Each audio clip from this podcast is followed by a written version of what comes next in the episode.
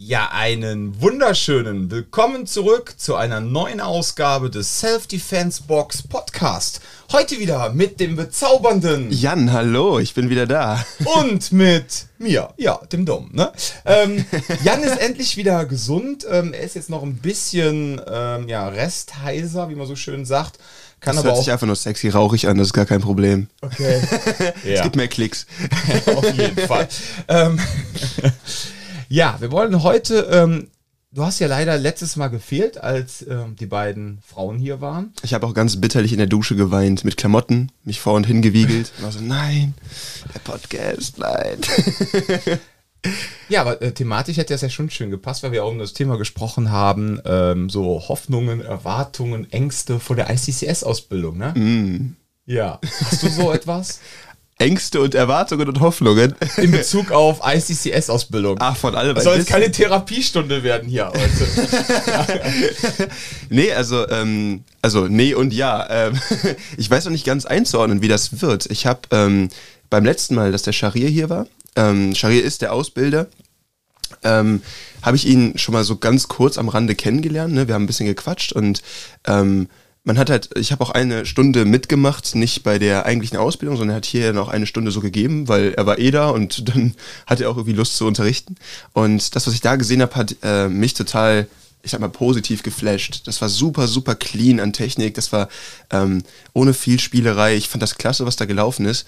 Und habe deswegen halt gesehen, okay, das ist auf jeden Fall etwas, wo, wo ich, also das ich weiß nicht, ob man das als Erwartung formulieren kann, aber ich hoffe, dass die, die Stunden alle so aussehen in, in der Ausbildung oder der Fortbildung. Und ähm, Jetzt ist es aber so, dass alle Trainer, die das mitgemacht haben, die äh, erzählen immer so, oh, das ist so anstrengend und am Ende musst du da diese Sparring-Session durchhalten und da, da, da und ähm, alle erzählen immer, wie, wie, wie hart dann im Endeffekt die Prüfung am Ende ist. Und ich weiß nicht, ob das jetzt wirklich so wirklich so wird, weil ich habe auch die ganze Zeit jetzt dafür trainiert, oder ob es im Endeffekt halb so wild wird und einfach ein, zwei von denen einfach nicht so richtig in Form sind und gesagt haben, oh, das ist so anstrengend. Ich habe keine Ahnung, wie das jetzt im Endeffekt wird.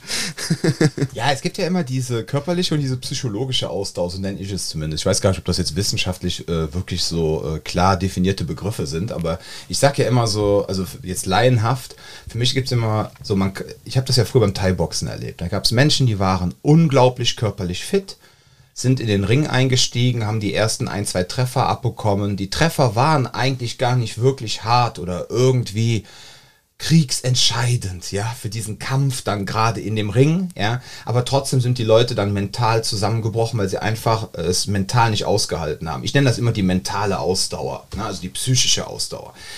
Und ja, also ich habe den Damen ja letzte Woche schon gesagt, pass auf, ne, es wird nichts so heiß gegessen, wie es gekocht wird. Und äh, der ein oder andere erlebt das Ganze halt anders. Ja, ich muss ganz ehrlich sagen, ich habe jetzt diesen Drill, äh, Gott, jetzt schon das dritte Mal mitgemacht. Ja, ähm, ja, also er ist für jemanden, der sowas noch nie gemacht hat, heftig und er ähnelt halt auch schon so einem leichten MMA-Sparring, ja, je nachdem, wer da gerade miteinander im Pairing zusammen die Prüfung macht. Das ist dann teilweise auch ein hartes MMA-Sparring, wobei Sharia dann immer direkt da reingeht, weil er nicht möchte, dass jetzt Leute wirklich nachhaltig da irgendwelche Verletzungen davon tragen. Mhm. Aber das ist halt für den einen oder anderen, wenn er es noch nie gemacht hat, echt wow. So, für mich jetzt als alten, ja, ich meine, als ich habe viereinhalb Jahre Thai-Boxen trainiert, ich habe viel Sparring gemacht, wir sind viel in andere Gyms gefahren, haben so Trainingssparrings gemacht mit Fremden.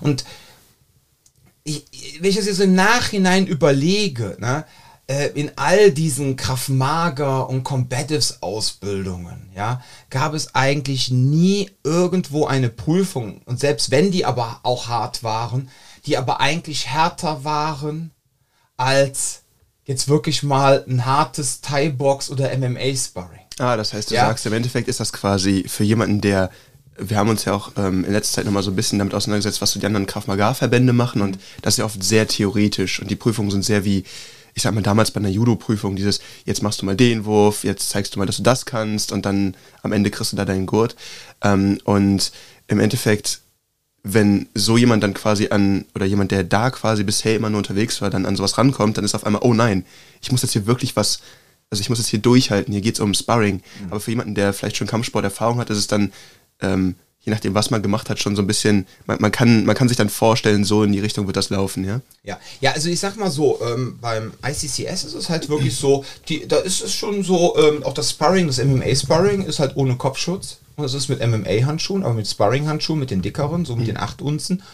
Und äh, ja, du, du wirst halt da schon ordentlich gezwiebelt. Ja, das ist halt dann mal vergleichbar mit einem leichten bis mittleren MMA-Sparring. Aber das ist ja auch das, wo ich mal eigentlich denke, wo es hin soll. Ja, das die, ist ja, das ist, das ist ja eigentlich der Sinn und Zweck, weil ja. eigentlich, das ist ja das, was ich immer sage. Die Sache ist immer so oftmals wird immer gesagt, oh mein Gott, MMA kann man doch nicht vergleichen mit Krav ja. Hatten wir letztens wieder eine Diskussion in unserer Krav Deutschland Gruppe, ja. Ich weiß nicht, ob du das verfolgt hast, du bist gar nicht auf Facebook, genau. Da ging es dann auch wieder darum, da habe ich geschrieben, mal, kann wie kann das eigentlich sein, dass ähm, ein eine, dass viele Krav oder in Gedanken Combatis Abschlussprüfungen, ja, nicht so hart sind wie ein normales MMA-Sparring. So, und dann schrieben dann ganz viele drunter, ja, das kann man ja nicht miteinander vergleichen und so, ne? Das eine ist Sport, das andere ist Selbstverteidigung, ne? Und man kann ja auch die ganzen Dirty Tricks nicht machen. Und ich finde das halt immer sehr interessant, wie sich manche dann hinter ihren Dirty Tricks verstecken. Ja. Wenn du aber wirklich mal ein MMA-Sparring gemacht hast, und du hast ja auch schon MMA-Sparrings gemacht, dann oftmals funktionieren diese Dirty Tricks gar nicht. Ja, wie schnell dann mal jemand im Auge bei jemandem landet und der andere reagiert gar nicht, weil der so voll mit Adrenalin ist. Wie schnell man auch beim Grappling, ne, wo man beim Grappling ja auch sagt, so, ähm, manche Grappling-Leute tragen ja keinen Tiefschutz, weil es verpönt ist. So, und. Aber das finde ich, ich habe das auch mitbekommen und ich finde es Quatsch, weil, also. Ja, ich habe immer einen Tiefschutz an auch anscheinend nicht, das ja. wusste ich auch gar nicht. Aber ich habe beim Training am Anfang, gerade wenn du mit Anfängern ja. trainierst, ne, so oft kriegst du da mein Knie in die Nüsse, dann ja. denkst du, das willst du doch auch nicht. Ja, aber der Punkt ist der, aber dann natürlich willst du das nicht, aber wenn es dann mal passiert, dann merkst du eigentlich, ach, es ist eigentlich erträglich und ich kann eigentlich weitermachen. Also worauf ich jetzt hinaus. Tempo an. Das kommt aus Tempo, also natürlich richtig hart ist klar. Aber du musst auch erstmal richtig hart treffen. Das ist ja wiederum der nächste Punkt. Ja. ja. So, und dann immer so dieses sich hinter diesem, ja, wir machen ja so äh, gemeine Techniken und das kann man ja nicht miteinander vergleichen, aber im Grunde in Bezug auf Kämpfen, ja, also was jetzt das äh, wirklich die reine körperliche Konfrontation also, äh, anbetrifft, losgelöst jetzt von jeglicher Form von Selbstverteidigung. Wenn du jetzt einen MMA-Kämpfer hast und selbst wenn es ein Amateurkämpfer ist, ja, es kann doch nicht sein, dass der härter ist als der krasse Kraft-Mager-Instructor, der Streetboxing und keine Ahnung was anbietet. Es geht ja nicht mal um krasser, sondern einfach nur besser ausgebildet, ne? Ja. Weil der Punkt ist ja ganz klar, wenn jemand lernt, das ist eine Sache, die ich zum Beispiel in meinem Training auch so wahnsinnig viel immer rein drille, von wegen, wenn du Leute hier hast, die Kraft-Maga machen, die oder generell irgendwie was zum Selbstschutz machen und vorher noch nie einen Kampfsport gemacht haben, die da fehlt ganz oft dieses Verständnis, diese Koordination von gewissen Geschichten für die Techniken, die da notwendig ist. Weil wir haben ja letztens auch ein paar Videos von einem großen Krav Maga äh, Konglomerat uns mal angeguckt und eine Sache, die mir da aufgefallen ist, die haben an irgendeinem Punkt gezeigt, da kommt er auf dich zugerannt und den Push kickst du einfach weg. Da dachte ich mir so, wenn jemand auf dich zurennt und du streckst dein Bein aus, sodass du nur noch auf einem Bein stehst, das können die nicht ausprobiert haben. Das kann ja nicht funktionieren. Und das sind so Dinge, wenn du jemals in einem Ring gestanden hast und das ausprobiert hast, dann bist du auf den Po gefallen, dann bist du wieder aufgestanden, hast gesagt, mach ich nicht nochmal. Und das ist halt der Punkt. Sowas wie MMA oder sowas, das muss alles, das ist kampferprobt. Das, das hat man ausprobiert und es funktioniert oder es funktioniert nicht. Und äh, bei Krav Maga ähm, in gewissen Verbänden oder in gewissen, ich sag mal, Umfeldern, wo das äh, sehr strikt unterrichtet wird, wie so eine Kampfkunst, da ist das Problem, dass solche Sachen oft gar nicht erprobt werden, beziehungsweise eben weil man immer sagt, oh, okay, hier, wir verletzen uns ja hier alle so schlimm, wenn wir das richtig machen, was ja irgendwo auch seine, seine Richtigkeit hat, ne? Aber deswegen kommen gewisse Techniken immer noch durch, die dann in einem Ring nicht funktionieren würden. Und wenn sie im Ring nicht funktionieren, dann hast du einfach die Gefahr, wenn du nicht hundertprozentig das erste sitzt draußen, dann hast du ein Problem. Weil ich kenne so viele Leute, die mir irgendwie sowas erzählen, irgendwie wegen, ja, dann trete ich ihm einfach das Knie durch. Und du bist so, äh, trifft das erstmal, ne? Das ist richtig schwierig. Oder auch Sachen wie, ja, und dann bin ich einfach, so, dann geht's in die Augen, dann bin ich ganz schnell weg. Ja, okay, es sei denn, jemand überrascht dich oder ne, da bist du auf einmal in einer blöden Situation, wenn du dann nicht weißt, wie man richtig clincht oder wie man all diese Sachen, wie man sich vernünftig bewegt, wie man auch fällt und sowas, ne? Die gehen ja alle in diesen Krav Maga-Dingern oft davon aus, ja, ich gehe erst gar nicht auf den Boden. Ja, und wenn du auf den Boden gehst, was machst du dann? Also, dann muss auch was passieren. Und gerade da, finde ich, ist es halt total wichtig, dass du ähm, entweder so trainierst, dass du Sparring-Elemente machen kannst, ne? das heißt, wie zum Beispiel hier haben wir immer wieder so MMA-Elemente ja auch in unseren Trainings verbaut, oder du trainierst die Sachen wirklich so, dass du in Form von Stressspielen oder sowas dich da annäherst. Ne? Also ich zum Beispiel ringe mit meinen, äh, äh, sagt man, Schülern, ich weiß nicht, Schüler, die sind teilweise älter als ich, das wäre ja komisch, irgendwie meine, meine Kunden, ja. mit denen ringe ich dann teilweise auch irgendwie viel, weil ich denke, dass das wichtig ist zu verstehen. Und ähm, da kannst du nicht sagen, ja, ja, das kann ich jetzt nicht machen, weil das wird sonst nicht funktionieren. Nein, diese Bewegungsabläufe sitzen dann. Mhm. Und wir probieren es aus und es funktioniert oder es funktioniert nicht. Und das kannst du mit Westen teilweise machen, ne? dass du dann so gewisse Schläge oder gewisse Abläufe kannst du mit Westen trainieren. Ähm, gewisse andere Sachen gehen natürlich jetzt schlecht, aber ähm, dieses man sich, verla sich verlassen auf, auf, ja, dann mache ich diese eine Sache. Wenn die eine Sache nicht funktioniert, dann ist das gelaufen für dich. Deswegen stimme ich dir super zu. Sowas wie Kampfsport ist eine, mindestens eine super Ergänzung für Selbstschutz. Eigentlich muss man ja sagen, ähm, also ich, sag mal so, zum Beispiel bei Scharia, der Anspruch ist, wenn du Level 3 bist, Instructor, dann bist du vom Mindset an der Stelle, wenn jetzt, keine Ahnung, morgen ein MMA-Kämpfer mal zu uns ins Training kommt, sagt, ich will mal gerne mitmachen. Und wenn er dann sagt, ey, können wir mal eine Runde Sparring machen, ja, dass du als Kraft-Mager-Instructor unter ICCS-Flagge sagst, ja, ist kein Thema, ich bin gesund, äh, ich habe gerade keine Erkältung, kein Thema, machen wir MMA-Sparring, ja. Aber ganz ehrlich, so viele Leute, die sind Kraft-Mager-Instructor oder Combative Instructor, ja, die würden sich einpissen, wenn, jetzt, wenn die jetzt ein MMA-Sparring machen müssten, mhm. ja. Nicht alle, um Gottes Willen. Sondern das ist ja der Punkt. Eigentlich bin ich ja der Meinung, normalerweise müsste man ja diese Sachen, die in einer symmetrischen Situation passieren, die unter Regeln passieren, ja, da müsste man doch total offen für sein als Kraftmager-Instructor und sagen, hey, ist doch kein Thema. Komm, lass uns ein bisschen Sparring machen. Wenn ein Boxer kommt, hey, soll mal ein bisschen Box-Sparring machen? Ja, ist okay, pass auf, ich bin nicht so sauber im Boxen, aber lass mal machen, ja. Mhm. Und nicht so dieses, mein Gott, ja, nein, nein, nein, nein, wir können jetzt kein Sparring machen, weil ich würde dich nur verletzen. Ich würde dich ja umlegen, das ja, geht ja nicht. Und da denke ich mir so, Leute, ne? Also, was ich damit sagen will, ist, natürlich, Kampfsport ist nicht alles, ja. Und vor allem, man muss natürlich auch aufpassen, dass man jetzt nicht abrutscht ja, und dann in dieses komplett sportliche verfällt. Das kann man ja nebenbei ja? machen. Das kann man ja nebenbei machen, aber um sich auch einfach Grundlagenskills zu verschaffen von, wie kämpfe ich denn überhaupt, ja, wenn wirklich jemand auf mich einschlägt, mhm. ähm, wie sind denn die ringerischen Grundlagen? Jetzt soll da keiner in einen Back Suplex rein, in einen Double äh, Takedown. Okay, für die Leute, die nicht wissen, was ein Back Suplex ist, das ist ein Wurf, wo ich von hinten jemanden greife und ihn auf sein eigenes Genick werfe. Das ist richtig gemein und ich weiß auch nicht, wie das im Ringsport überhaupt funktionieren kann. Ja, weil die alle äh, Nacken haben, so dick wie wir zwei ja, zusammen. aber wenn das bei mir, ich würde ich werd sofort ich tot. tot. Nee, also. also, wie gesagt, äh, liebe MMA-Leute, wenn jemand vorbeikommt, macht mit uns bitte keinen Back-Suplex, für alles andere bitte, bitte, bitte, bitte. ja, äh, sonst müssen wir euch in die Eier treten. Nein, aber das ist der Punkt. Ja? Also eigentlich müsste man doch sagen, okay, pass auf, ich kann diese Grundlagen, ich habe überhaupt vom Mindset, weil das Mindset ist ja das Schlimme. Mhm. Ja, im Grunde diese Angst vom Verletztwerden und so weiter. Und dann, oh, wie, wie ne?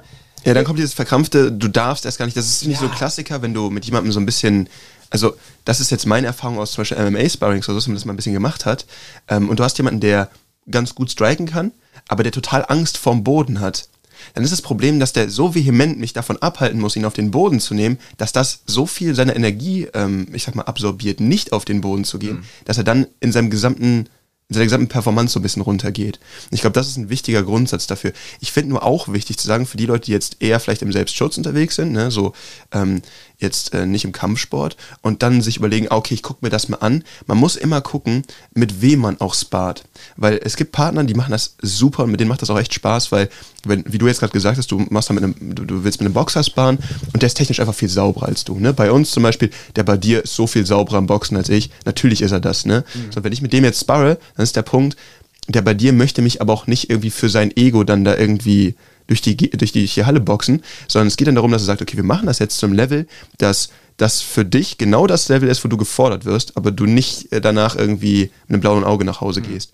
Und genau diesen Sweet Spot möchte man mit Leuten, die äh, mit einem Sparen haben. Und da ist es wichtig, auch so ein bisschen vorzutasten, mit wem macht man das.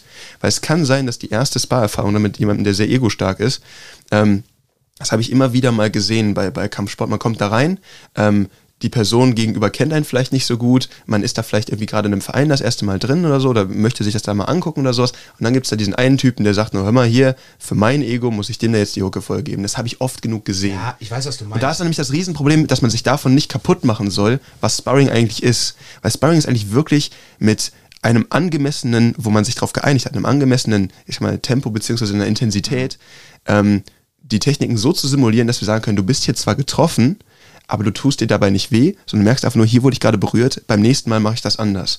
Die Sparring soll eine Lernoption sein. Du sollst dabei immer merken, oh hier, oh da, da muss ich noch was verbessern. Wenn ich Sparring jetzt aber mit 60, 70, 80 Prozent mache, dann ist es ja schon fast ein Kampf, dann brauche ich es gar nicht erst anfangen. Weil dann ist der Punkt, ich darf nicht getroffen werden, dann probiere ich auch nichts aus, dann verfalle ich immer in ein Muster rein und dann lernt keiner irgendwas. Ja, das, du hast recht. Ähm, und jetzt muss ich auch gerade hier mal einen kleinen Disclaimer raushauen. Ne? Also, alle, die jetzt zuhören, diese Erwartungshaltung, die ich jetzt persönlich habe, habe ich von Leuten, die Kraftmager-Instruktoren, Sternchen innen sind. Ja, die anderen genau, das ist glaube ich ein Innen zu ja, egal. Zu viele Treffer am Kopf. Das ist meine Erwartungshaltung. Personen, die andere Menschen unterrichten und sagen, ich bin ausge fertig ausgebildet, noch nicht mal vom Level Assistant Instructor und Grundlagen, sondern einer sagt hier, ich bin Full Instructor und äh, ne, dann erwarte ich von dieser Person, dass die das liefern kann. Mhm. Einfach. Und nicht von irgendwelchen Schülern, Kunden, die jetzt zu uns kommen und sagen, hey, ich möchte mich jetzt mit Selbstschutz beschäftigen. Ne? Sondern ich bin der Meinung, als auszubildende Person sollte man immer mindestens drei, vier Level drüber sein, um auch wirklich was geben zu können. Ja? Mhm. Deswegen hasse ich auch immer so Kurzausbildung von zwei Tagen. So, und dann kommt dann einer rein, der hat mehr Gewalterfahrung und dann denkt man sich so, was will jetzt die Person mir erklären? Ja, der kann jetzt nur irgendwelche vorgekauten Verhaltensmuster hier abrufen. Ja, so, und dann turne ich das nach und man kann dann einfach nur hoffen, wenn man so schlecht ausgebildet ist als Kraftmager Instructor, dass nur Leute kommen, die noch weniger Ahnung haben als einer selbst. Man kann denen mhm. einen vorgaukeln. Ja, mhm. so, aber wenn jetzt wirklich Leute kommen, die Ahnung haben, wow, ne? ich, ich sehe das ja, äh, alle meine Trainer, ne, also hier meine zwei, ähm, Mike und Micha, ja, was das für einfach Kaliber sind, alleine aufgrund ihres teilweise beruflichen, privaten Backgrounds, ja, ja, das war halt immer schön, ne? auch damals schon, als sie vor fünf Jahren zu mir gekommen sind. Die sind zu mir gekommen, haben sich halt angesehen, was wir unterrichten und haben gesagt, alles klar, wir haben uns jetzt drei, vier andere angesehen, aber was ihr hier macht, hat was mit Gewalt zu tun. Alle anderen machen äh, Franchise, Rumhüpf, äh, Selbstverteidigungstraining. Ja, das hat ja nichts wirklich mit denen zu tun. Und die fanden das dann aber auch gut, wie wir vorgegangen sind, wie wir die Leute so ganz langsam an das Thema Gewalt heranführen, auch dieses spielerische, mhm. weil das genau das, was du ja meintest, eben mit diesem lockeren Sparring. Ne? Wie gesagt, mhm. am Anfang braucht ihr kein Sparring zu machen, aber selbst wenn wir jetzt so Simulationen und so kleine Drills machen, dass die Leute mit Spaß da herangeführt werden, dass sie nicht direkt unter Stress gesetzt werden. Ja, das ist nicht eine Überforderung, das ist nicht eine richtige Überforderung. Förderung. Genau. genau. Weil das Problem hatten wir nämlich damals in unserem Thai-Box-Laden. Da waren letztendlich nachher nur noch Personen, egal Männlein, Weiblein, XY, ja, die auch wirklich das wollten.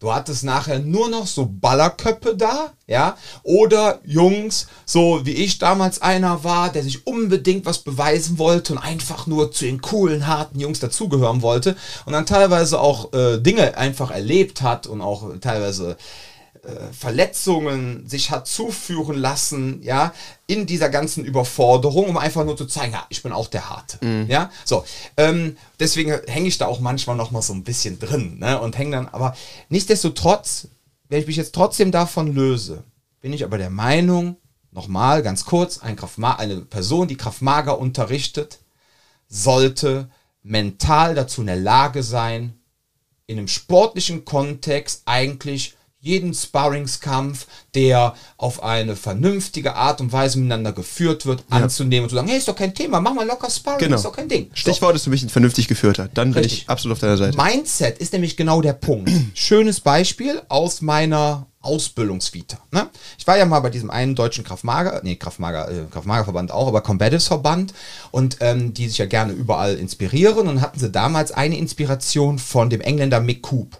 Mhm. So, und ähm, ich wusste das aber damals nicht, dass das auch schon wieder kopiert war. Ne? So, hab dann ähm, meine Ausbildung gemacht, ne? meine erste größere Ausbildung bei denen und dann war dann dieser Abschlussdrill, war dann, äh, man macht, also man ist so 15 Meter auseinander, 10 Meter, 15 Meter. Man hat diese, äh, ja, diese Spartan-Helme an, ja, die man direkt beschlagen und man sieht da eh nichts drin.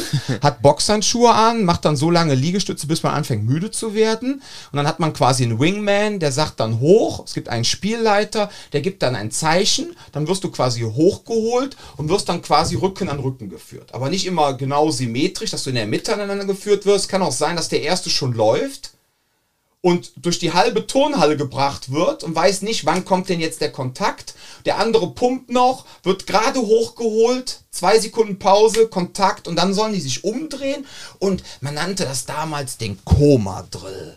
Und dann soll man versuchen, den anderen ins Koma zu schlagen. So.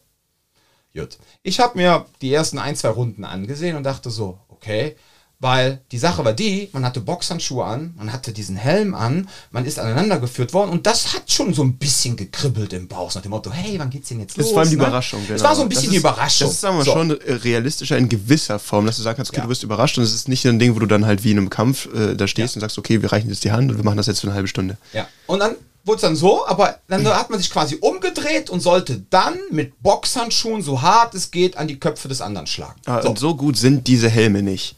Das ist die Sache, ne? Ich finde immer, also ich habe ja die Dinge auch schon Ja. aufgehabt und ich habe einmal beim Training da voll Leute in Knie reinbekommen. Ja. Es war. Äh, Ey, Knie ist so und da, da merkst du halt einfach, oder da habe ich dann gespürt, okay, ich dachte, dieser Helm hat einen gewissen. Hat er auch, ne? Du, du bekommst halt keine Schnitte irgendwie an der Haut oder keine immer. Platzwunden Genau. so weiter. Du, kannst, Aber- du musst aber dein Kinn weiterhin auf die Brust tun, du musst deine Schulter hochziehen, du musst genau, das gleiche machen, hat als wenn so das Ding- gescheppert, Ja. als ich es abbekomme. Ja, ich dachte ja. so, okay, so richtig ein Schutz. Ja klar, die helfen, aber das ist Ja. nicht so, als ob du dann irgendwie geschützt bist komplett Ja. mit so einem Helm.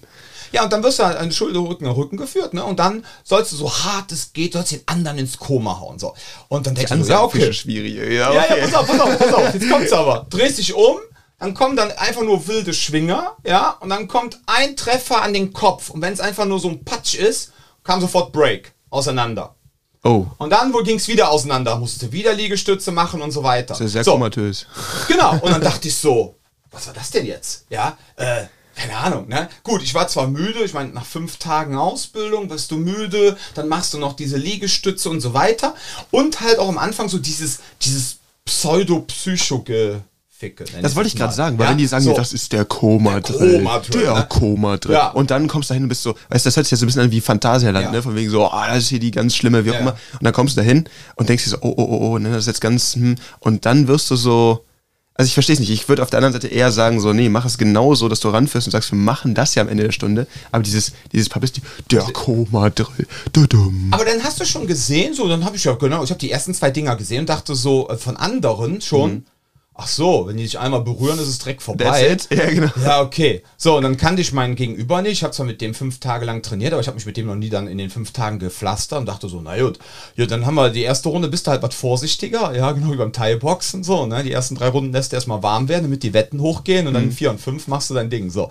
Und dann denkst du so, ja, okay. Und dann Runde zwei, drei, vier so, ne? Das waren ja immer nur Sekunden. Ja, bist du schon viel entspannter und denkst, ey, hier passiert ja eh nichts. So.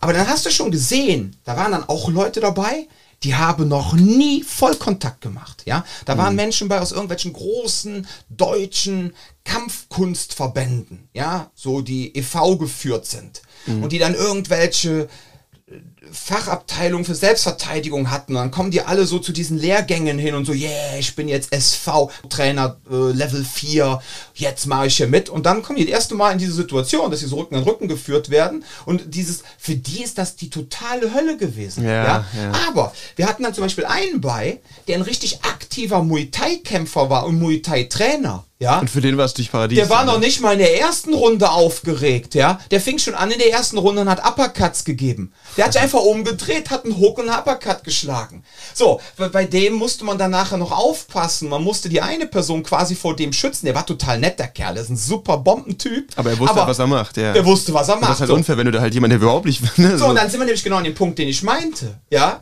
wenn du jetzt jemanden hast, der natürlich überhaupt keine Ahnung hat von Gewalt, macht jetzt so eine Ausbildung mit, ja, macht auch diesen Drill mit und denkt so, jetzt geil, ich bin der Geilste. Also Menschen, um dahin zu führen, ist ja okay. Ja. Aber wie kann es sein, wenn jetzt da ein MMA-Kämpfer steht oder ein Muay Thai-Kämpfer oder ein ehemaliger Thai-Box-Dödel wie ich, ja, so, dann boom, ne? Und dann so, ja, ist ja okay. So, warum regen wir uns jetzt alle auf? Das Krasse war nämlich, als wir nachher alle durch waren mit der Prüfung, saß ich da so und alle so, ja, ne? Und ich so, ich habe aber noch eine Frage.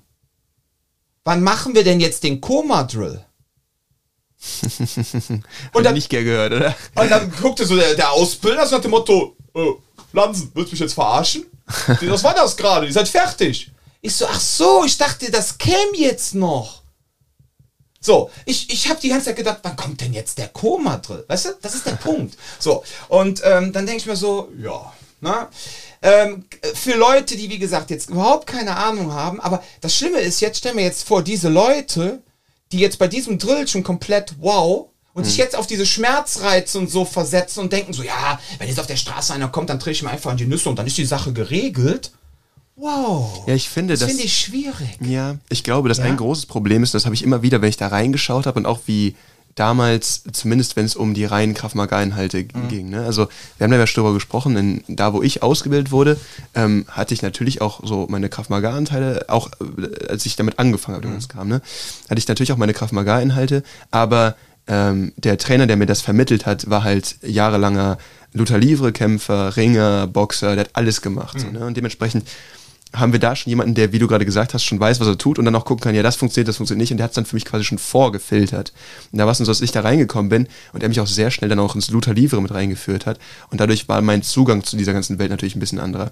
Aber äh, mir ist aufgefallen, wenn es um diese ganzen Krav Maga Techniken ging, man hat immer so ein bisschen dieses Gefühl bekommen, dass, dass einem vermittelt wird, ähm, es sei realistisch, in einem Straßenkampf nicht getroffen zu werden.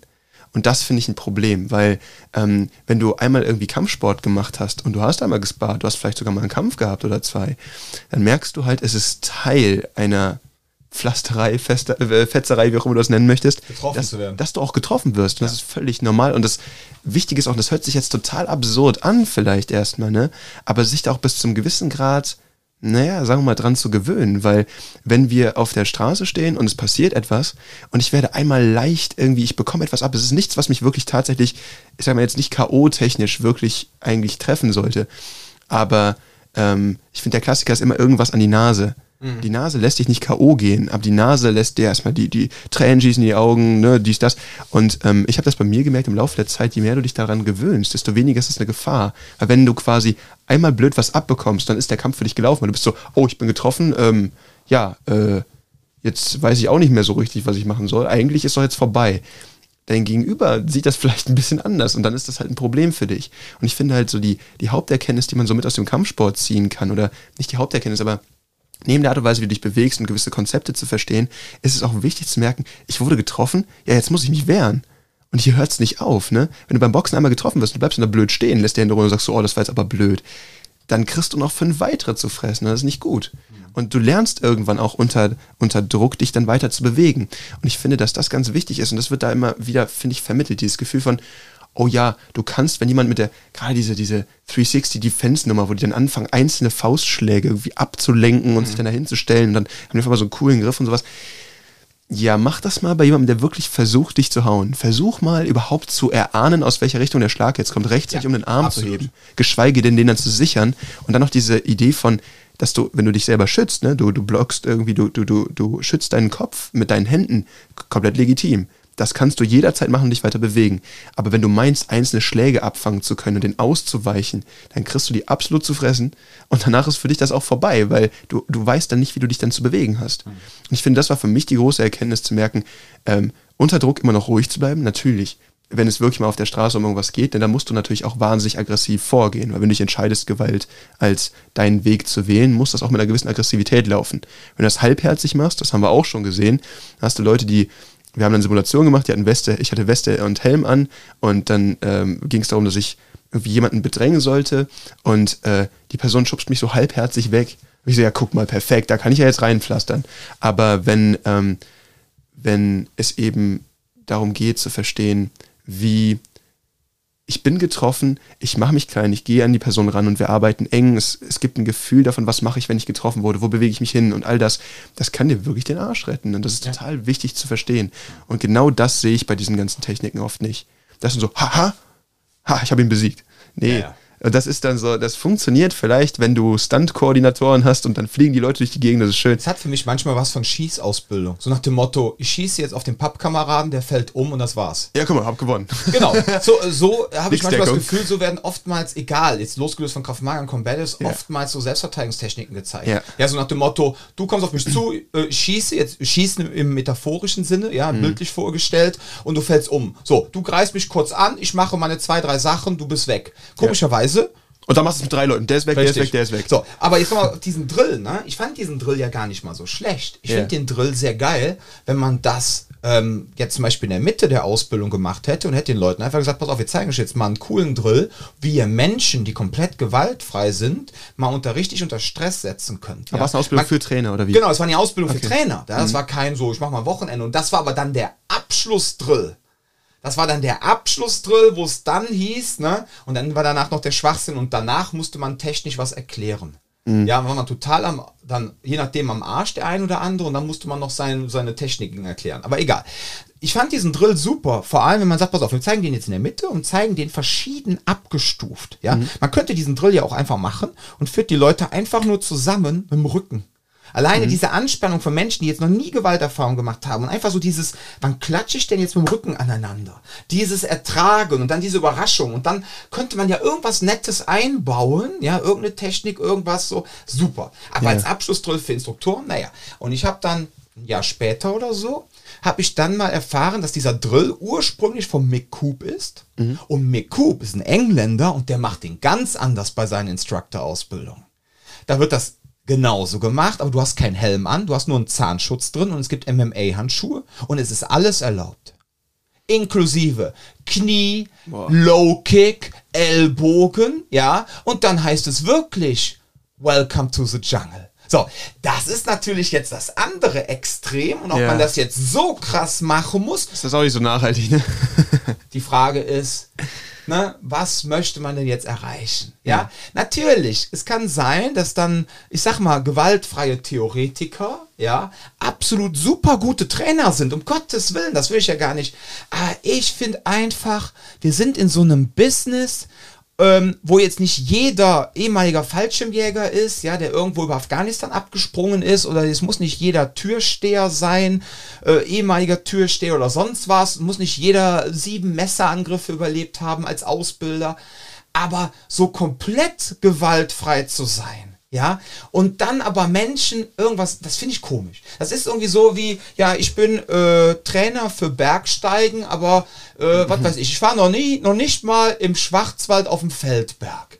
Nee, du gewandert. versuchst Leuten Schwimmen beizubringen, hast noch nie Wasser gesehen. Aber ich habe auf Richtig. YouTube gelernt. Das ist richtig toll gewesen. Genau, und das ist so der Punkt. Also, und das ist ja, worum es mir halt einfach geht. So ein bisschen diese Authentizität, weil letztendlich die Menschen, die zu uns kommen, vertrauen uns ja. Und was ist denn die größte Angst, die unsere Kunden haben? Sind wir doch mal ehrlich. Verletzt zu werden. Ja, dass sie in der Situation sind, äh, dass sie sich, dass sie die Situation nicht erkennen, dass sie gar nicht wissen, was passiert, ist eine große Angst. Eine große Angst ist, dass sie nicht handlungsfähig sind, wenn es jetzt knallt. Und der dritte große Punkt ist, alle haben Angst, verletzt zu werden. Vielleicht wäre das mal so ein Punkt, den wir hier auch aufräumen sollten. So, was ist eigentlich das, was Selbstschutz im Endeffekt bewirken soll? Und das ist, glaube ich, ganz wichtig. Egal wie toll ihr als Selbstschutz ähm, oder wie weit ihr da fortgeschritten seid, die Wahrscheinlichkeit, dass, wenn was passiert und ihr habt jemanden, der ein bisschen was weiß, was er tut, dass ihr da komplett unverletzt rausgeht, die ist gleich null. Ja, ja, So, aber das, ist die total Hoffnung wichtig. der Leute. Genau, aber es ist total wichtig, das zu erklären. Also es geht viel mehr darum, also ich finde, da haben wir auch Mhm. schon drüber gesprochen, es geht wahnsinnig viel auch darum, äh, Situationsbewusstsein zu entwick- entwickeln. Die nennen das immer Awareness. Ich weiß nicht, wie man das irgendwie vernünftig auf Deutsch übersetzen würde, aber halt so ein Bewusstsein für die Situation, in der ich mich befinde. Eine Und- Auffassungsgabe. Genau, genau. Es geht, Wahrnehmung. es geht, Wahrnehmung ist, glaube ich, ganz gut, genau. Und ähm, richtig viel davon ist im Endeffekt ja eigentlich, dass ich schon so viel mich mit der Situation äh, vertraut gemacht habe, bevor sie eskaliert, dass ich immer noch mehr in Kontrolle wäre, als wenn ich überrascht werde. Das heißt, bei diesem Koma-Drill, das ist cool, dass man das so gemacht hat und man wird da überrascht und auf einmal, whoop, okay, ich muss jetzt hier arbeiten. Auch super, dass man das mal gemacht hat. Aber der Trick oder ein großer Teil von Selbstschutz ist auch eben genau, dass du erst gar nicht in diese Situation reinkommst. Das ist ein Riesending. Die andere ist halt, okay, man hat so ein bisschen Techniken und sowas an der Hand, dass man quasi auch irgendwie operabel bleibt, selbst wenn man, selbst wenn die Pumpe geht und so weiter und so fort. Aber ähm, ganz wichtig auch da ist, wenn ihr da eure 17.000 Techniken habt, die alle super kompliziert sind, wenn es wirklich drauf ankommt, erstens, ihr habt, das ist wie ein Blackout bei einer Klausur früher in der Schule. Irgendwie so, ne? Ihr sitzt da irgendwie und auf einmal müsst ihr irgendwas, äh, ihr, also ich habe das doch gestern gelesen, keine Ahnung, ich weiß aber nicht mehr, was es ist. Es ist auf einmal weg, weil ihr einfach auf das Minimalste reduziert wird. Es geht um Überleben irgendwie so. Das ist eine andere Geschichte, als wenn ihr dann auf einer Matte irgendwas performen müsst. Der Dressler hat das, glaube ich, immer äh, zweidimensionale Trainingsfläche genannt oder sowas. Das fand ich immer cool. So von wegen, du hast hier drin ein Ding und wir können das jetzt selbst hier mit Messerattrappen und sowas üben und so weiter und so fort. Aber draußen ist es immer noch mal so anders, weil alleine selbst wenn du hier die Gefahr hast mit den Aluminiumattrappen, die wir teilweise hatten, ne, dass du dich da ein bisschen schürfst, dass es echt wehtut und gemein ist, ja, das mag sein. Und selbst das, da geht deine Pumpe auch schon. Aber wenn jemand was echtes, scharfes vor dir zieht, ist deine ist Absolut. das alles weg. Ja. Und da halt zu verstehen, du wirst auf das Minimalste reduziert und das muss sitzen. Deswegen einfache, aber effiziente Techniken. Und dann Nummer drei halt zu verstehen, wie bewege ich mich erstens auch, wenn ich getroffen werde, wenn ich verletzt, was, was mache ich dann eigentlich? Und all diese Teile sind in meinen Augen wichtige Komponenten eines effizienten Selbstschutztrainings. Wenn ich auch nur eine davon weglasse, kann ich das ganze System eigentlich in die Tonne kloppen, weil es funktioniert dann nicht mehr. Und deswegen, ich glaube, das ist wichtig, den Leuten auch so ein bisschen zu erzählen, was, was ist eigentlich das, die Aufgabe eines guten Selbstschutztrainings. Und wenn man diese Punkte mal gesehen hat, dann kann man sich rein theoretisch auch andere angucken und sagen, okay, die machen das nicht, die machen das auch nicht, die machen das auch nicht. Und im Endeffekt landet man dann hier. Ja, ja. ja das hast du schön gesagt. ja. Also wie gesagt, äh, diese Angst, man sieht ja auch immer teilweise bei teilnehmenden Personen im Training, ne, mhm. bei Schülerinnen, ne, wenn sie dann einen Helm anhaben, wie mutig sie auf einmal werden. Mhm. Ja, und das ist so der Punkt. Und das ist auch, glaube ich, immer so meine Theorie, die ich habe. Wenn die Leute und vor allem dann die Trainer, ja, so mit der Zeit nicht wirklich auch an das Schlagen und Kloppen herangeführt werden, jeder so lange wie er braucht, ja, vollkommen klar. Und wenn da einer vorher schon die Handbremse zieht und sagt, pass auf, ich mache das jetzt seit zwei Jahren, aber ich möchte jetzt immer noch nicht in diese Drills rein, ist das vollkommen in Ordnung. Aber diese Angst zu verlieren vor getroffen werden, ja, mhm. nicht diesen, man soll nicht den Respekt davor verlieren nee. und auf einmal so nach dem Motto, hoho, ich bin unbesiegbar, ja, ich bin der russische Systemkämpfer und du kannst mir jetzt 3000 Mal ins Gesicht schlagen, mir passiert nichts, um Gottes Willen, das meine ich nicht. Aber dieses, ja, ich weiß, wie es sich anfühlt, getroffen zu werden mit Schlägen. Ich rede jetzt nicht von Waffen, ja. Mhm. Ich weiß und ich weiß, dass ich danach immer noch funktioniere. Ich weiß, dass ich nicht vom ersten Schlag direkt K.O. gehe, wenn es mich jetzt nicht direkt hundertprozentig an der falschen Stelle trifft, klar. Mhm. Das gibt den Leuten aber dann auch eine gewisse Zuversicht und das können sie dann aber auch übertragen in den SV-Bereich, ja. Mhm. Wenn es dann zu einer Schlägerei kommt ähm, weil sie nämlich dann genau wissen, hey, pass auf, ich habe jetzt schon so oft mal einen Schlag ins Gesicht bekommen mit Boxhandschuhen etc. Ja, eine Faust ist nochmal anders. Ich habe vielleicht auch mal einen Schlag mit einem MMA-Handschuh ins Gesicht bekommen, aber ich weiß, wie ich reagiere.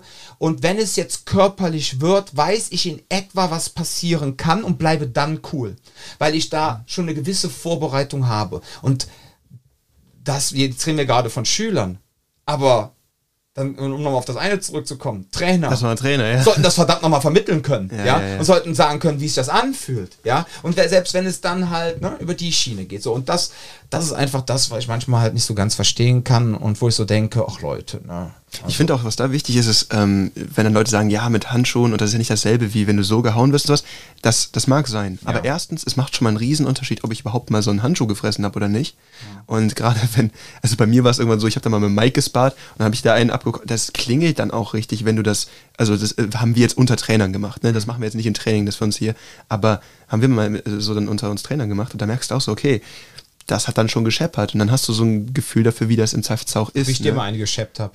Ja, genau.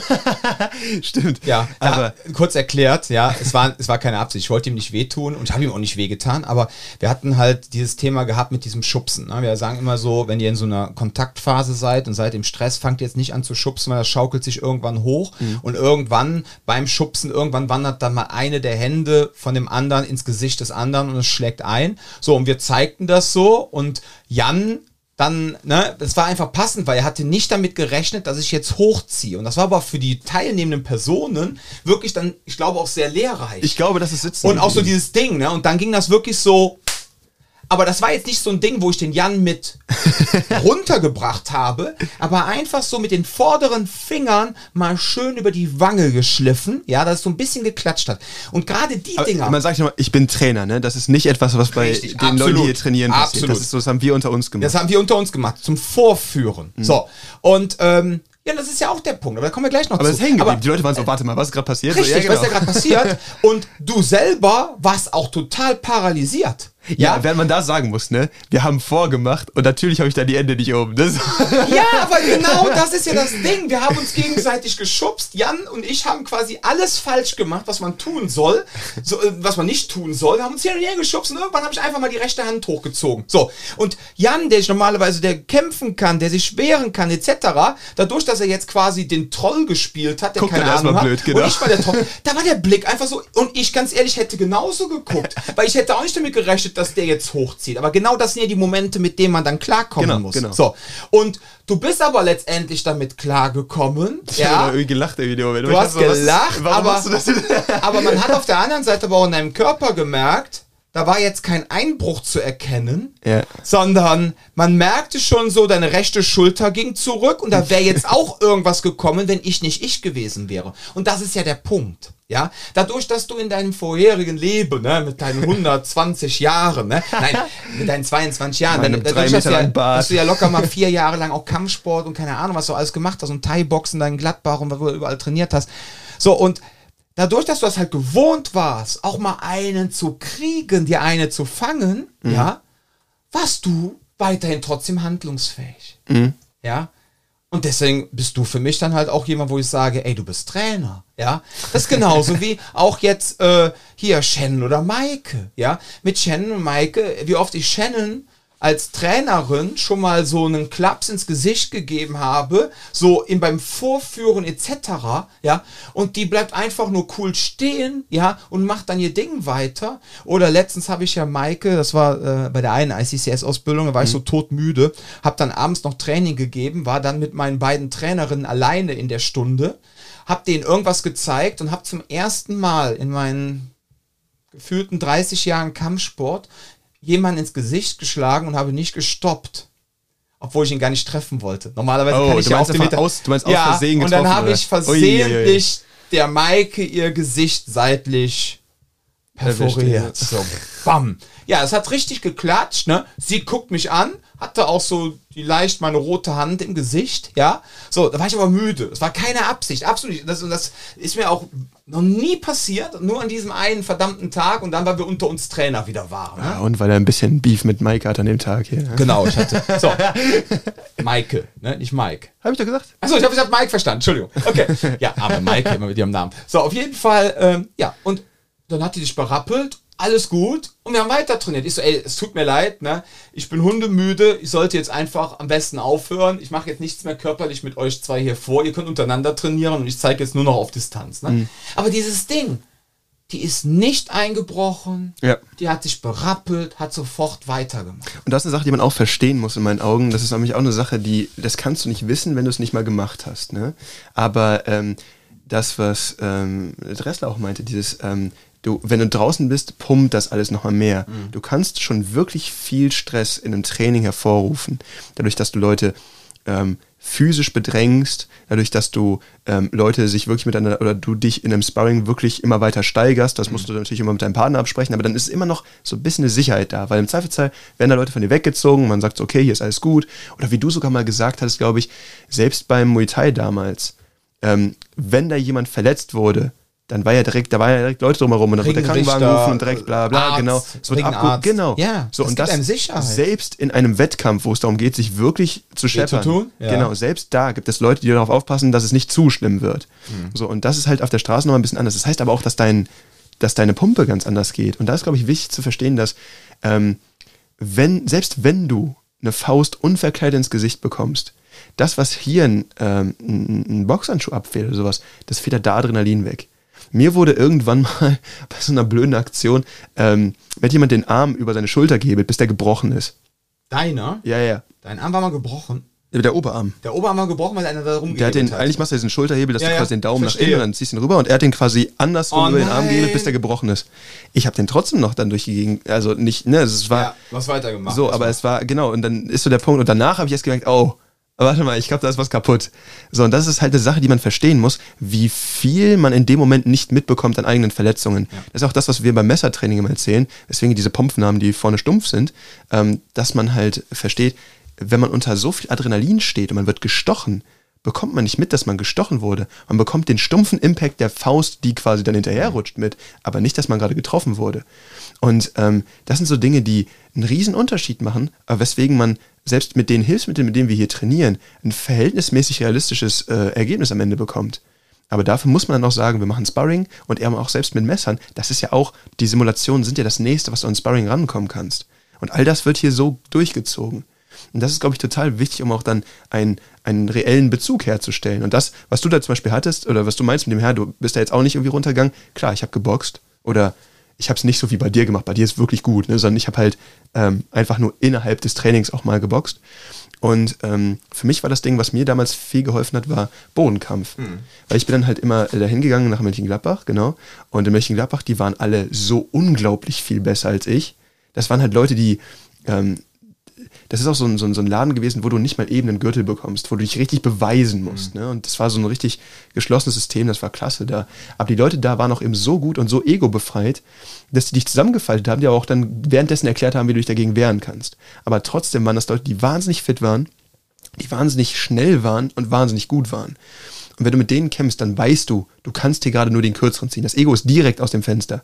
Und dann wird dir aber quasi für fünf Minuten rutscht dir irgendjemand mit seinem Sack durchs Gesicht.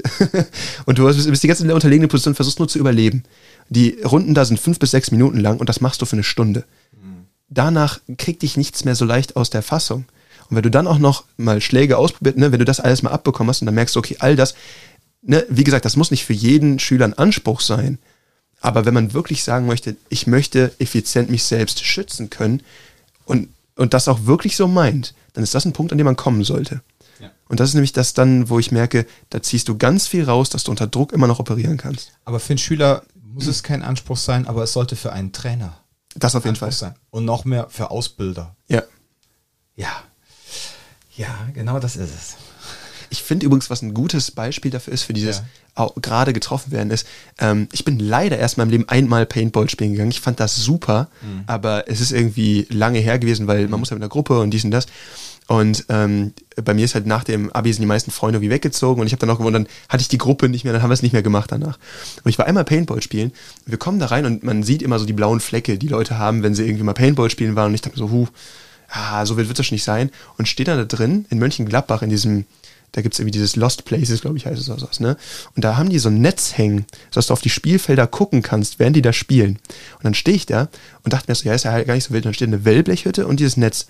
Und du siehst, wie so die Gewehrläufe rauchen. Und da war ich schon ein bisschen nervös. Und dann hörst du neben die ganze so dong, dong, dong, wie die äh, äh, mhm. einzelnen äh, Bibis dann irgendwie so diese, diese, diese Plane da treffen. Und dann bin ich so nervös gewesen. Und da dachte ich mir so, scheiße, witzig, bis du das erste Mal getroffen wirst.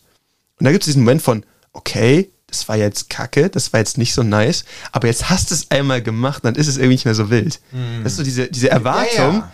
Und dieses, oh nein, ich will, äh, und dann ist es einmal, das ist eigentlich gar nicht so wild. Aber du hast quasi eine Grenze wieder ausgetestet, du hast eine Grenze überschritten, hast einfach gemerkt, so, ach, es ist gar nicht so schlimm, weil die Grenze war wieder nur in deinem Kopf. Genau, und wenn man das. Das ist ja immer das Ding. Genau. Der Kopf ist ja immer nur die Grenze. Ich weiß, das soll jetzt nicht so esoterisch und philosophisch jetzt hier klingen, aber das ist ja die Grenze. Du machst dir quasi. Oder eine Kopf, Gewöhnung. Manchmal ist es eine genau, Gewöhnung. Ja, Gewöhnung. Genau. Ja, genau, aber du setzt halt diese Grenze, du kannst halt diese Grenze runtersetzen, wenn du dich dran gewöhnst. Weil dein Kopf meint, ja. dass es Teil des nötigen Selbsterhaltes, aber dass es tatsächlich Richtig. dir im Weg steht, ist dann in dem Moment gar nicht so zugänglich. Und ich glaube, es ist wichtig zu verstehen, genau wie das beim Paintball ist, ist es beim, beim, beim Kampfsport auch im Endeffekt so, ne? Dieses mhm. Mal getroffen zu werden. Was dabei wichtig ist, ich möchte hier nicht sagen, und ich bin selber Teil dieser Brigade, die nicht gerne Kopftreffer bekommt. Mhm. Weil ich mag das nicht, wenn ich irgendwas auf den Kopf Ist auch nicht bekomme. gut, ist nicht gesund. Genau, und das ist halt der Punkt, wenn du dann zum Beispiel so Leute siehst, die einfach professionell auch gekämpft haben nach einer Zeit und dann ja. siehst du die nach zehn Jahren, wie die sprechen, denkst du auch manchmal, oder ne, Footballspieler, dann bist du so, so richtig geraden Satz, ne, hm, so. Und da will ich auch nicht hin. Aber es geht einfach darum, sich in gewisser Form daran gewöhnen, irgendwie dass der Körper auch einen, einen physischen Stress mhm. abbekommt. Und da ist es quasi wie bei Paintball, auch beim Boxen, das ist eigentlich egal, wie du es machst, aber dass du diesen Einfluss einmal bekommen hast. Und dann ist dieses, oh nein, oh nein, die, die Paintball-Kugel tut doch bestimmt weh. Das ist dann da halt auch nicht mehr, wenn du es wenn einmal gemacht hast. Hm. Deswegen Kampfsport oder Drills, super Sache für sowas. Ja, absolut. Man muss halt, wie gesagt, und das haben wir ja auch schon ein paar Mal erwähnt, die Sache ist halt immer die, Kampfsport ist ja symmetrisch, Selbstverteidigung ist asymmetrisch. Mhm. Im Kampfsport, nur mal so mal kurz runtergezählt nochmal, wie gesagt, es gibt vorgeschriebene Regeln, es gibt Gewichtsklassen, es gibt keine Überraschung, dass man jetzt in so einer Situation ist, es gibt eine Kampffläche, Ring, Käfig, das gibt einem alles Sicherheit. Die ja? Gewichtsklassen sind vor allem auch ein großer Und die Punkt. Gewichtsklassen, auf der Straße, krass. Auf der Straße gibt es keinen Unterschied bei den, also gibt es keine Gewichtsklassen. da ja, kann jemand mit er 30 kommen. Kilo mehr auf dich Eben. zukommen, so, da hast So. du ein Problem.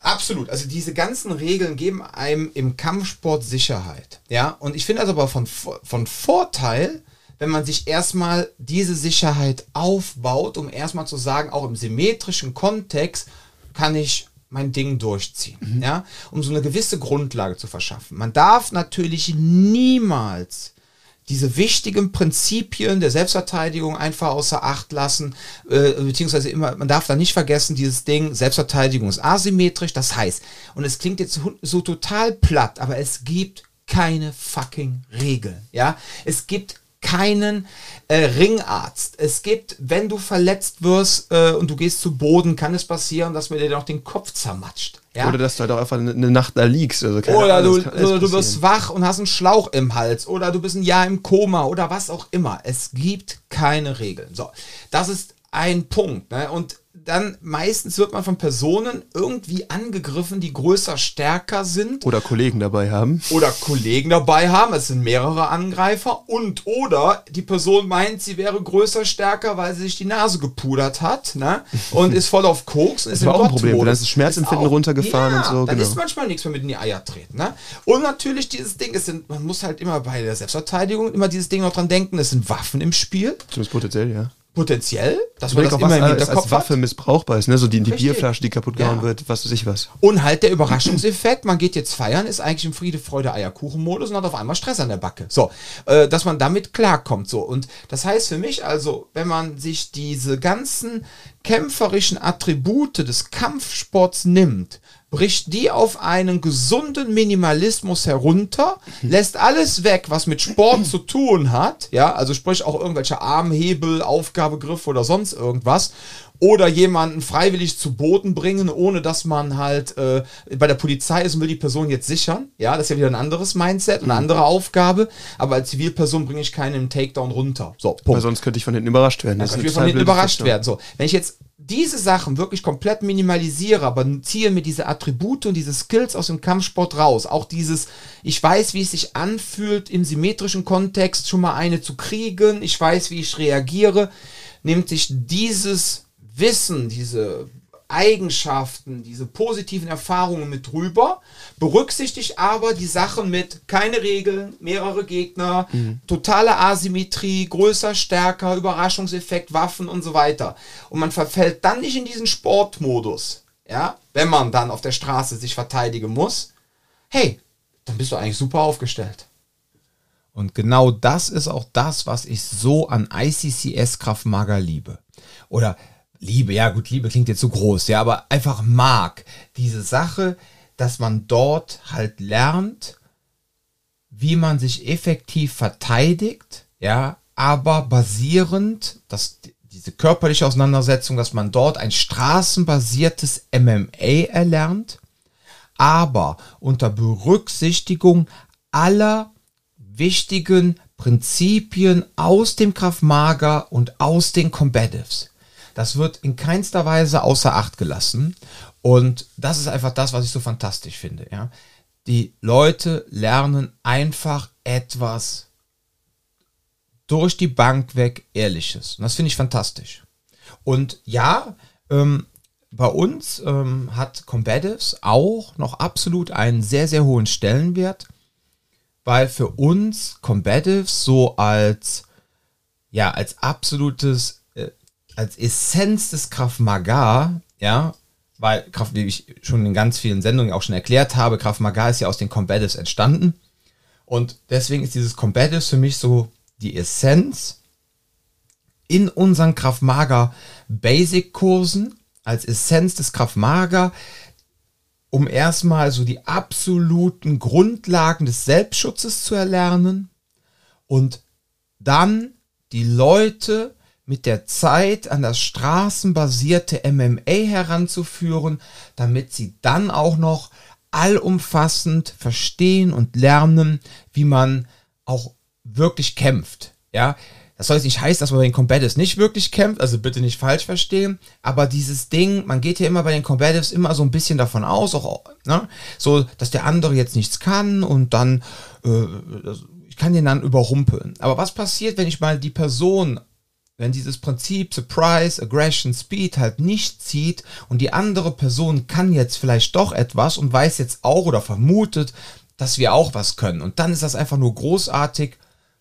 wenn man dann wirklich eine noch tiefer gehende Substanz hat, was das Kämpfen anbetrifft. Und da, wie gesagt, für mich ICCS Kraftmager als Self-Defense Box Cologne aber es gibt ja auch noch, das muss ich jetzt fairerweise sagen, es gibt auch noch andere Kraftmagersysteme, wo mittlerweile auch sehr viel ehrlich geboxt und sehr viel gerungen wird.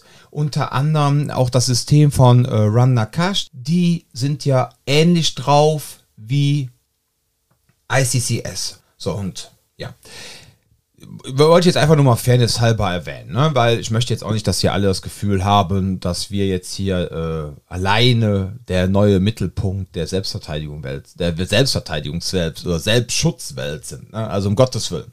Nein, es gibt auch noch andere und fair, fairerweise möchte ich die einfach nur erwähnen. Ja, ihr Lieben, ich würde sagen, wir sind auch so langsam mal durch, ne? Mensch, aber äh, war, war, war gut. Ich finde das auch gut. Musste nichts schneiden, gefällt mir. Nee, hier wird jetzt echt nichts geschnitten. Das lasse ich einfach mal so durchlaufen. Ich glaube, ja. das ist der erste, oder? Ja. Ja, man hat ja schon mal so, keine Ahnung, man hat schon mal einen Versprecher oder man referenzt sich schon mal in irgendein Thema und dann sagt man so, komm, was, da kann ich jetzt rauscutten, das hat jetzt keinen Nährwert für äh, weitere da draußen. Immer die Wasserflasche umgeschüttet und äh, Nähr- oder Mehrwert, genau. Oder es klingelt jemand, der Postbote bringt, ne? Ja. Okay, ihr Lieben, so, ich würde sagen, in diesem Sinne, ähm, ich hoffe, euch hat diese Folge auch wieder gefallen und ähm, ja, Jan ist wieder am Start, juhu. Nächste Woche ähm, haben wir eine echte Überraschung für euch. Und zwar, ich, ich spoilere einfach schon mal. Jan wird nächste Woche äh, Sharia Richman interviewen. Ja? Auf Englisch. Auf Englisch allerdings. Ähm, deswegen bin ich raus. Ich kann zwar Englisch, aber ich kann, mein Englisch reicht nicht dafür aus, um ein professionell geführtes Interview zu führen, so dass man sagt, das kann man repräsentativ ins Internet stellen. Ich kann mich ohne Probleme mit dem über Gott und die Welt unterhalten, ist gar kein Thema, aber das reicht leider nicht für ein Interview. Du würdest deine Bewerbungsmappe nicht verhandlungssicher schreiben. Außer ich wollte flexen und hoffe, dass ich niemals in den englischen Bereich komme. Ja, nein, deswegen aber hier Mr. Äh, International wird das dann übernehmen. Und dann wird es einen sehr interessanten Podcast mit Scharia geben. Na? Ähm, ich werde auch mal, ich werde natürlich den Fragekatalog schon mal vorschreiben, werde das auch so ein bisschen mit ihm auch vorher abklären, klar. Und dann äh, freue ich mich da mega drauf. Ich mich auch. Ja. So, in diesem Sinne, ich würde sagen, äh, bleibt gesund, passt auf euch auf Bis und zu einer spannenden nächsten Folge. Jawohl, macht es gut. Ciao, ciao.